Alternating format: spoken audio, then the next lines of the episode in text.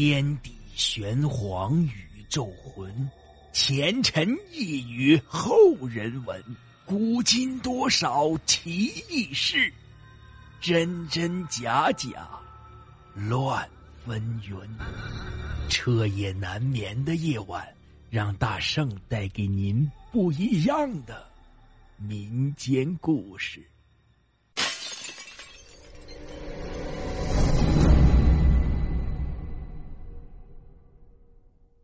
听友们，大家好。这以前呢，有句老话说得好，叫“不出正月都是年”。今天呢是大年初三，讲的故事呢也是过年的时候发生的。这个故事的名字就叫“过年”。为了方便记录，我将以作者的口吻进行叙述。说到过年这个热闹的劲儿啊，现在和以前真是差的太多了。现在人的生活水平提高了，哎，好多东西啊，过年的时候都花钱去买，懒得去做，这样呢，自然也就没有了那个忙活的劲儿了。在以前，东北农村过年的时候很热闹。这虽然人穷些，但是喜庆的气氛绝对比现在高很多。那小年以前呢，就开始熬汤稀、做汤块；过了小年以后啊，就开始忙着和面、包冻饺子。每年年根的时候，有猪的人家呢，就开始杀猪了。这年，二姨家的猪才长到半大，不能杀，只能跟别人杀猪家的买些肉回来过年。这自己家杀猪啊，可以留一些里脊这样的好肉吃。买别人家的基本上都是肥肉多的后胸啥的，不过能有肉吃啊，二姨几个孩子就很高兴了。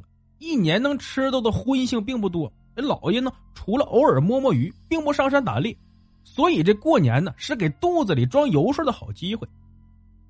家里买回来肉，姥姥回家呢就将肉剔了，肥肉、瘦肉、肉皮都分开。肉皮呢可以熬成猪皮冻，香香滑滑的，特别好吃。瘦肉呢留着炒菜和包饺子。肥肉就炼荤油了，二姨最喜欢姥姥炼荤油，因为这样晚上就有香酥的油脂了吃了。这一说油脂了，有的听友可能不知道是什么。这油脂了，有的地方叫它油梭子，也就是熬荤油剩下的油渣。每次姥姥熬荤油的时候，她总守在一边，不等油脂了出锅呀，就偷偷的用筷子往嘴里偷着塞，被姥姥用铲子打了多少次了。看着姥姥架起火，在大锅里只倒上少许的豆油。然后将白花花的肥肉放进去翻炒，慢慢的猪油都被炼了出来，剩下的油渣呢也变得黄金焦脆，盛出来用盐一拌就是无上的美味。这锅里的油啊，姥姥会小心的盛出来放在一个罐子里，等油凉了就变成洁白滑腻的荤油膏了。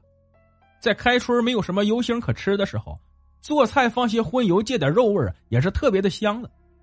今天的这个故事。就出在这荤油上了。年二十九晚上，大舅小舅特别的高兴。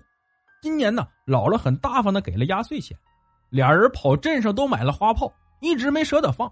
今晚上商量着好好放几个，痛快一下。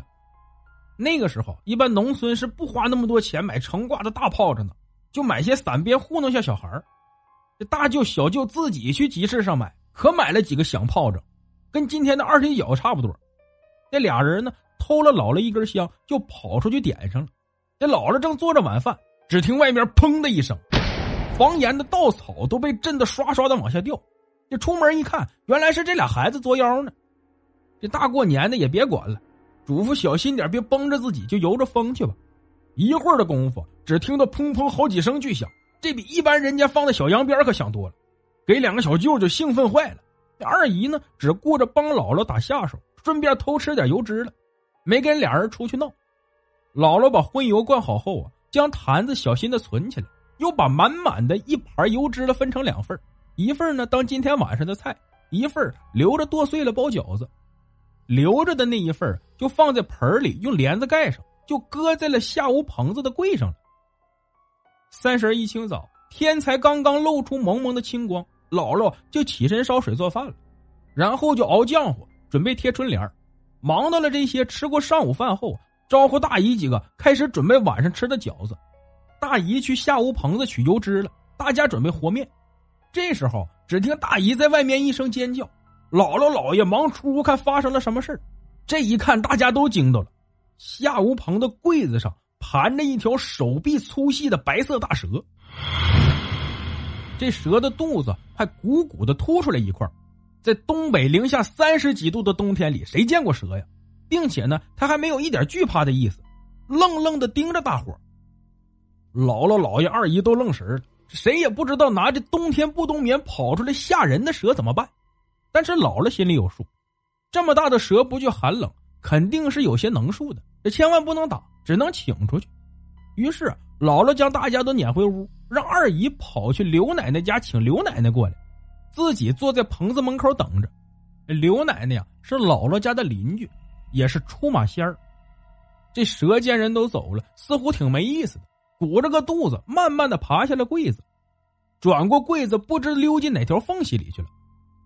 姥姥家的下屋棚呢，是用来放杂物的，耗子洞也挺多，可能这蛇呀就钻哪个老鼠洞里去了。反正刘奶奶过来就没见到这条蛇。姥姥拍拍胸脯叹气说：“说没伤着人就行。”再看那油脂了的时候，秸秆扎在帘子上已经被掀翻了，里面的油渣呢也少了大半，像是被什么东西刨过。姥姥觉得不干净，就把这些油渣呀喂了家里的猫，让这家伙过了个好年。正月初一，姥姥领着二姨几个孩子去刘奶奶家给刘奶奶拜年，这邻居处好了，跟亲戚没啥两样。二姨呢，每年都给刘奶奶磕头。这天刚去，刘奶奶就笑呵呵的把几个孩子拉起来。忙着往他们兜里揣瓜子、冻果什么的，然后啊，打发他们出去玩了。二姨没出去，和姥姥一起上了炕。刘奶奶乐着跟姥姥说：“哎，你家昨天那蛇知道咋回事不？”姥姥一听这么问了，知道肯定是有典故了，就摇头。老太太更乐了：“你看我看事儿都不在冬天，知道咋回事？”那是仙家属蛇，冬天都睡觉去了。今年就歇在你家下屋棚子的一个耗子洞里。昨天你家几个小子非放那么响的大炮仗，给老仙硬生生给震醒了。那醒了蒙头蒙脑的，觉得有点饿，就爬出来转转。结果看到柜上老大一个大耗子正偷吃油脂了呢，老仙就把这糟蹋东西的给吞了。这正巧让你们给撞上了，幸亏你们没伤他。这不，昨天晚上给我托梦了。说话都慢慢悠悠不利索，那没睡醒似的。让我提醒你们，开春以前呢，别老去棚子里，他也怕吓着孩子。还说明年呢，换个地方。再就是啊，你们可别放那么大炮仗，闹得慌。姥姥听了后啊，也乐了，说道：“哎呀，这几个孩子瞎作，耽误老仙猫冬了。就是你不提醒我们呢，也不能伤着他。以后我吩咐他们少去棚子里就是了。”那仙家呀，一看就是有道行。那普通的蛇能长那么长吗？就怕家里下屋不暖和，别再给冻着了。刘奶奶摆摆手说：“哎呀，这都多少年道行了，还能冻着？开春就活络了。这年过得有意思了啊！我也算看到仙家真身了。我这一直求仙家帮忙赐我一个孙子呢，看来今年有这缘分了。”俩人一唠就是半晌。直到做饭的点才回来，那回家呀，姥姥就把舅舅们召唤回来，这鞭炮搜出来全没收了，整的两个舅舅都嘟着嘴不乐意。姥姥哄着说：“等十五的时候去村头放。”俩人这才放开这事儿。不过二姨之前没注意，刘奶奶还真的是冬天不怎么看事儿，就是有特殊的大事求仙家出面的时候，也是困哒哒的没睡醒似的。这看来仙家呀，还是保留着自己的本性，没有完全修炼成功啊。其实仙家这说法呢，有时候也挺好玩的。大家总以为仙家懂得多就更明白事理，其实啊，这有些仙家吧，在岁数上看，也就是咱十几岁小孩的样子，他也能看事儿。但是他的脾气呢，就跟小孩一样，你得哄着，不然就生气。幸好这长仙很大度，修炼年头够深，否则姥姥家呀，可就遭殃了。